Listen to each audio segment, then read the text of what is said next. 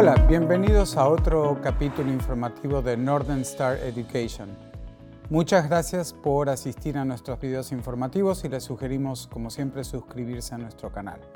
Hoy vamos a hablar de cuáles son los gastos adicionales que se deben contemplar antes de tomar un programa en el extranjero. Y aquí nuevamente la respuesta, estamos ante un dilema. Depende del programa al cual se han suscrito y también eh, qué es lo que está incluido dentro de ese programa para poder hacer un cálculo de los gastos mensuales.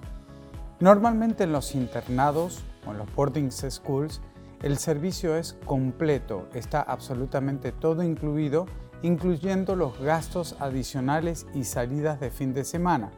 Solamente una excepción sería contemplar algún viaje de esquí o algún concierto o alguna visita a, un lugar turístico específico con alguna entrada en particular, pero normalmente todo está incluido.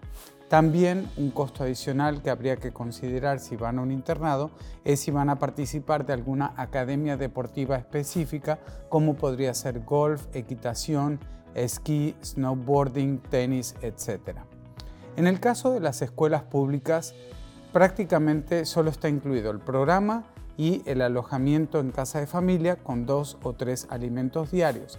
Recuerden que los alumnos quedan libres después de las dos y media o tres y media de la tarde y tienen mucho tiempo libre hasta el horario de la cena, con lo cual los alumnos aprovechan a explorar la ciudad, a conocer más cosas, a tomar el sistema público de transporte, ir por un café, visitar amigos, eh, etc.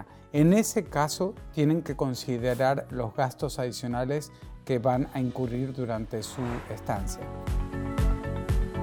¿Cuánto es un monto aproximado? Que es una pregunta que me hacen. Primer punto, la respuesta es, relativa. Depende del nivel de vida, hábitos y costumbres que tenga el estudiante en su país de origen. Lo único en lo cual yo les puedo ayudar en esta respuesta es darle una referencia de cuánto cuestan, eh, por ejemplo, una cena en Vancouver está aproximadamente hoy en día alrededor de los 25 a los 50 dólares o el transporte mensual cuesta 150 dólares mensuales. Un viaje de esquí por un fin de semana completo está alrededor de los 450 dólares. Es aconsejable enviar a su hijo con dinero en efectivo, con cash.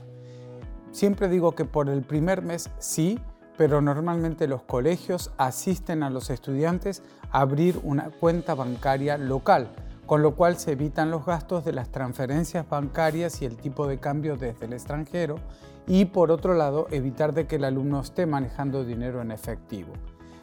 Lo importante a tomar en cuenta y una recomendación es que solo en el caso de un estudiante contar con un permiso de estudio por más de seis meses puede legalmente abrir una cuenta bancaria en el extranjero.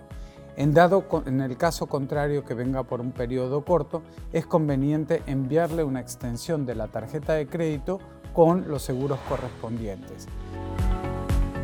Otra pregunta que las mamás y papás me hacen cuando están en un boarding se incluye un ítem que se llama dinero adicional para incidentes. Este dinero para incidentes no incluye gastos personales, es un depósito de dinero que se hace uso ante el caso de una emergencia, puede ser una emergencia médica, una intervención quirúrgica, ir al dentista, etc. Pero ese dinero no se utiliza como gasto personal.